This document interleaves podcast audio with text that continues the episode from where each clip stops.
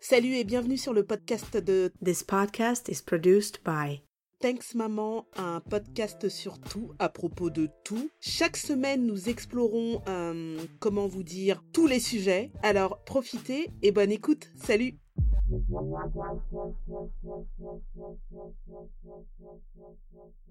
Salut les amis, j'espère que vous allez bien. Dans un premier temps, je voulais vraiment vous remercier pour euh, l'élan d'action, de solidarité, j'ai envie de dire. Euh, suite au dernier podcast que j'ai pu euh, diffuser concernant The Other Guys et Rob Cave. Ça fait vraiment plaisir. Je pense que j'en ferai d'autres. D'ailleurs, je prépare un petit truc là assez sympa.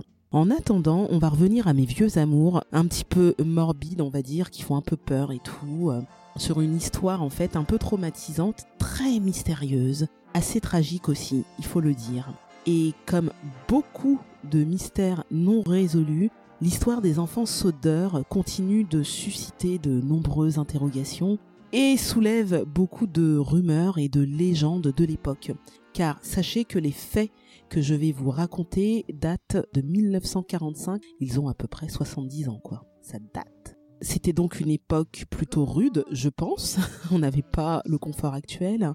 Les règlements de compte, les complots, les accidents, les enlèvements, les meurtres euh, étaient choses courantes donc, restez cramponnés à votre mug, mettez-vous au calme, n'éteignez pas la lumière, mais c'est parti alors, la veille de Noël, le 24 décembre 1945, vivait une famille, donc la famille Soder, à Fayetteville, en Virginie occidentale, au State. George Soder et Jenny Soder étaient des immigrants italiens qui sont venus aux États-Unis, donc euh, séparément au départ, quand ils étaient petits. Georges a ensuite fondé sa propre entreprise de camionnage, toujours dans la même région, en Virginie occidentale. Ils étaient d'une famille assez aisée, on va dire, c'était la classe moyenne, mais à l'époque la classe moyenne avait euh, quand même un certain confort de vie. Concernant le père Georges, il faut savoir qu'il avait des opinions assez fortes en politique qu'il n'hésitait pas à revendiquer en public en particulier auprès de sa communauté italienne, car il était clairement opposé au dictateur hein, italien Benito Mussolini. Il en avait horreur. Dans cette euh, petite vie tranquille, Georges et Jenny Soder vivaient dans une maison avec neuf de leurs dix enfants, sachant que le fils aîné était parti euh, pour la Deuxième Guerre mondiale. Donc ils étaient onze dans la maison automne 1945.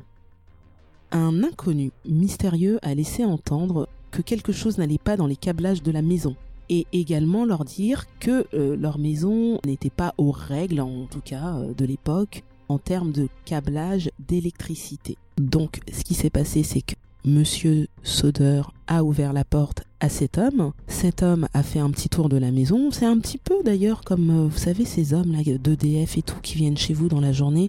Ça fait, on est obligé d'ouvrir, mais bon, on se pose toujours la question en fait. Hein. Enfin moi, pour ma part, je me pose toujours la question. Et donc après avoir erré quelque temps dans la maison, il se dirige vers la boîte à câble électrique et il prévient George Soder, le père, que ça pourrait être dangereux et qu'un jour ça pourrait déclencher un feu. Voilà.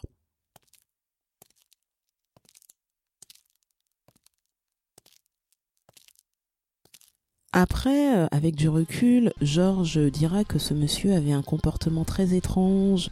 Il n'attendait personne ce jour-là, donc euh, c'était un petit peu bizarre, mais bon, après, euh, ça peut arriver. Quelque temps après, la famille Soder a à nouveau une visite inopinée d'une personne complètement inconnue qui se présente comme euh, un agent en assurance, on va dire, et donc euh, qui vient euh, inspecter la maison, etc. Et cette fois-ci, hein, Monsieur Soder, il est un peu irrité, c'est-à-dire que voilà, c'est bon, ça, ça le saoule, et donc il n'a pas forcément envie de faire rentrer la personne, le vendeur, quoi. Et le vendeur le prend super mal. Il part en, en injuriant en fait la famille. Il finit par dire ta foutue maison part en fumée. Il a d'ailleurs ajouté, donc là c'est un peu flippant, il a ajouté que les enfants seraient détruits à cause de la haine véhémente et publique de George Soder contre Benito Mussolini.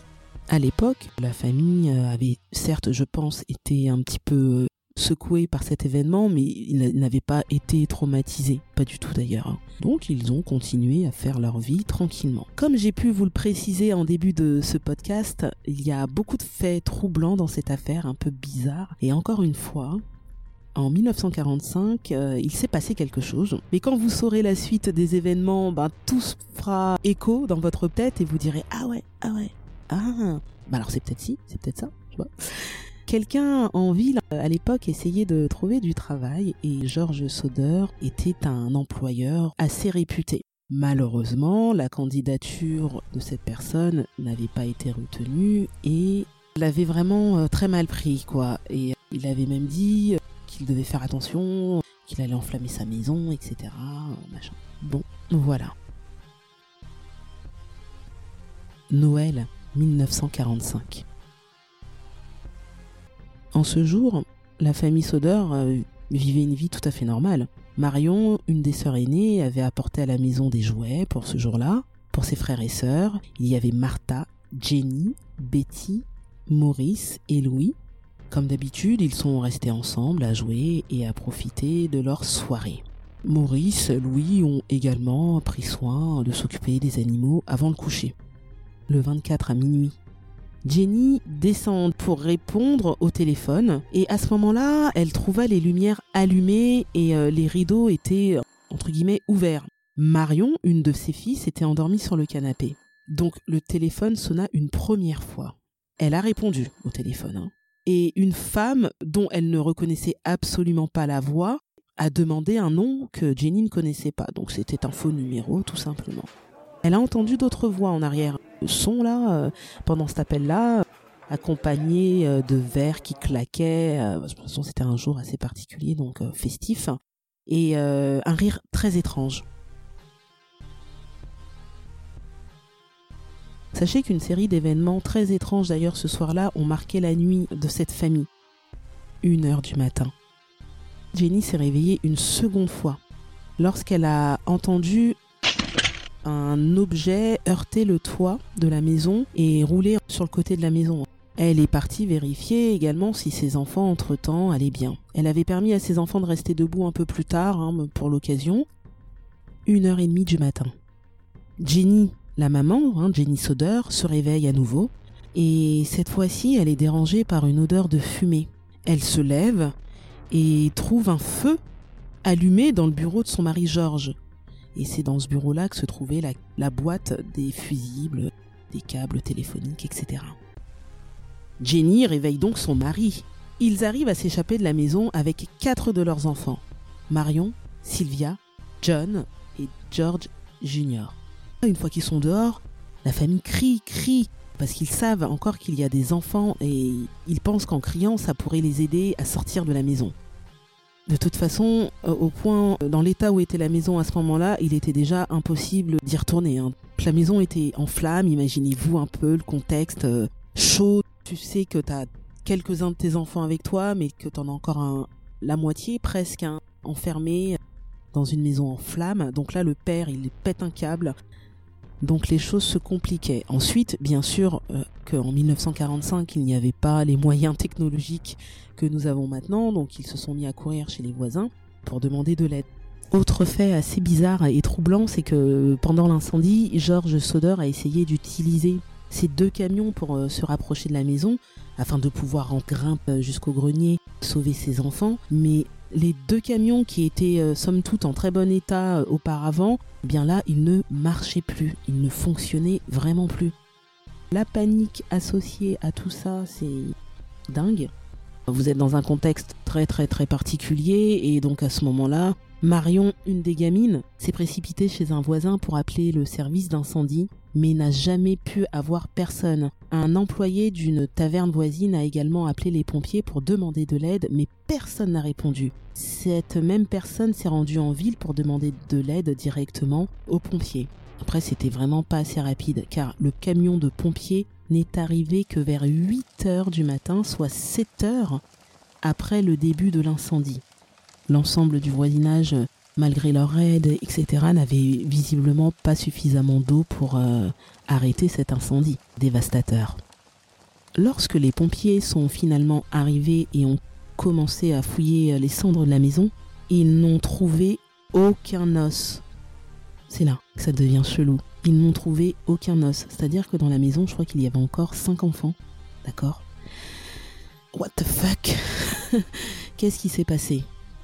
Avant, une personne euh, la compagnie de téléphone a découvert que quelqu'un était grimpé sur un poteau téléphonique et avait coupé la ligne téléphonique menant à la maison des sodeurs. Donc quelqu'un a vu l'action. Là également, on est dans une notion un peu plus étrange, même pas judiciaire ou autre, mais là on est presque dans le paranormal. Jenny Soder a déclaré qu'elle avait trouvé des ustensiles, des appareils de cuisine complètement intacts. Comment l'incendie ne pourrait-il pas endommager Comment se fait-il qu'elle a pu trouver des ustensiles de ce type-là et qu'elle n'a pas pu retrouver les os ou les, ossements des petits quoi? Un autre fait euh, concernant cette affaire, le mois de l'incendie. Au mois de décembre 1945, certains des enfants sodeurs ont remarqué deux personnes dans une voiture qui les surveillaient assez régulièrement en rentrant de l'école. La famille, ainsi que d'autres résidents de la ville, pensent que c'est la mafia sicilienne qui a pu euh, faire ça pour euh, soit extorquer euh, de l'argent à la famille Soder ou bien tout simplement de, de se venger euh, suite aux idées politiques du père. Les rumeurs selon lesquelles des personnes auraient vu les jeunes enfants après l'incendie ont clairement alimenté la thèse de l'enlèvement. L'un des premiers récits D'autres rumeurs disent que certains habitants de la ville ont affirmé avoir vu les enfants disparus, donc ceux qu'on n'a jamais retrouvés, ce qui est normal, dans un véhicule la nuit de l'incendie. Alors sachez qu'en 1949, le site de l'incendie de la maison fut fouillé. Des os de vertèbres ont été retrouvés, mais un expert a déclaré qu'il ne pouvait provenir que d'un homme âgé de 16 à 23 ans. Donc euh, qui n'avait jamais été exposé au feu, etc. Il n'était absolument pas question des enfants. Autre observation dans les témoignages, une femme qui dirigeait un hôtel à Charleston a prétendu avoir vu les enfants environ une semaine après le drame. Elle se rappelle pas réellement de la date exacte. Et quand elle a tenté de parler à un des enfants, un monsieur l'a regardé de manière très hostile. C'est apparemment des personnes italiennes. Les parents ont toujours soutenu leur conviction que les enfants étaient toujours vivants. Ils ont souligné un certain nombre de circonstances inhabituelles avant et après l'incendie on l'a constaté également. Georges contesta la conclusion du service euh, qui conclut un accident donc, et non un acte criminel. Et son épouse, elle, comme elle soupçonnait un incendie criminel, ben, ça l'a conduit à avoir la théorie se disant que c'était la mafia sicilienne qui avait pris euh, les enfants et que c'était en fait des représailles euh, du gouvernement de l'époque. Beaucoup, hein, beaucoup de personnes ont entendu parler du cas très curieux de la famille Soder grâce aux efforts euh, de la police hein, et euh, des locaux. Autre récit troublant, une serveuse aurait servi le petit déjeuner aux enfants à environ 20 km de la maison. Une autre personne a affirmé avoir assisté à la présence des cinq enfants dans une voiture alors que l'incendie brûlait toujours. Les efforts du gouvernement, de la police, etc. Euh, pour enquêter davantage sur l'affaire au début des années 50 ne donna aucune information complémentaire. La famille a toutefois reçu euh, plus tard une image d'un garçon, de l'un des garçons visiblement, dans les années 60. Leurs filles survivantes ainsi que leurs euh, petits-enfants ont continué à faire connaître l'affaire au XXIe siècle, dans les médias et aujourd'hui sur la toile sur Internet. Les Sodeurs n'ont jamais reconstruit cette maison, mais ont transformé le site en un jardin commémoratif pour leur enfant perdu. Dans les années 50, lorsqu'ils ont commencé à douter de la mort des enfants, ils ont placé un panneau d'affichage sur leur rue et, euh, ils offraient une récompense susceptible de faire avancer l'affaire. Alors ce panneau d'affichage est resté encore peu de temps après le décès de Jenny Soder en 1989. En attendant, aucun corps n'a été retrouvé. Voilà, c'est euh, la fin de cette histoire. J'espère qu'elle vous aura plu c'est toujours euh, très mystérieux. Et là, en fait, ce qui me perturbe dans cette affaire, à chaque fois que je la lis ou que je, que je l'entends, c'est ce nombre astronomique de disparitions soudaines comme ça d'un coup. On peut se poser des questions, on est clairement en droit de se demander que s'est-il passé et auquel cas c'est une affaire qui, qui date de 1945. Les enfants n'auraient n'auraient-ils pas eu envie, en grandissant, en étant plus vieux, de retrouver leur famille S'ils étaient encore euh, vivants à ce moment-là? Les moyens, à mon avis, en plus euh, d'enquête de l'époque, euh, devaient être très très très limités. Et du coup, les commérages, les rumeurs, les ragots, tout, hein, tout s'imbriquait pour créer une légende, une histoire urbaine je vous prépare euh, quelques podcasts un peu dans le style, mais euh, peut être une histoire euh, passée, une histoire plutôt moderne, actuelle. Mais dites-moi ce que vous en pensez. Voilà, je vous fais un énorme bisou et je vous souhaite une très bonne semaine. Salut alors surtout n'oubliez pas de visiter mon blog pour y laisser un petit commentaire au sujet du podcast que vous venez d'écouter. Pensez également, s'il vous plaît, à vous abonner sur ma page Instagram, SoundCloud, Spotify. Notez-moi une étoile euh, ou cinq étoiles par exemple. Ce serait sympa. Et également, si vous avez apprécié la qualité de mon podcast et que vous souhaitez en parler à un ami, n'hésitez pas, ça pourrait beaucoup me soutenir. Voilà, ben à la prochaine pour le prochain épisode. Salut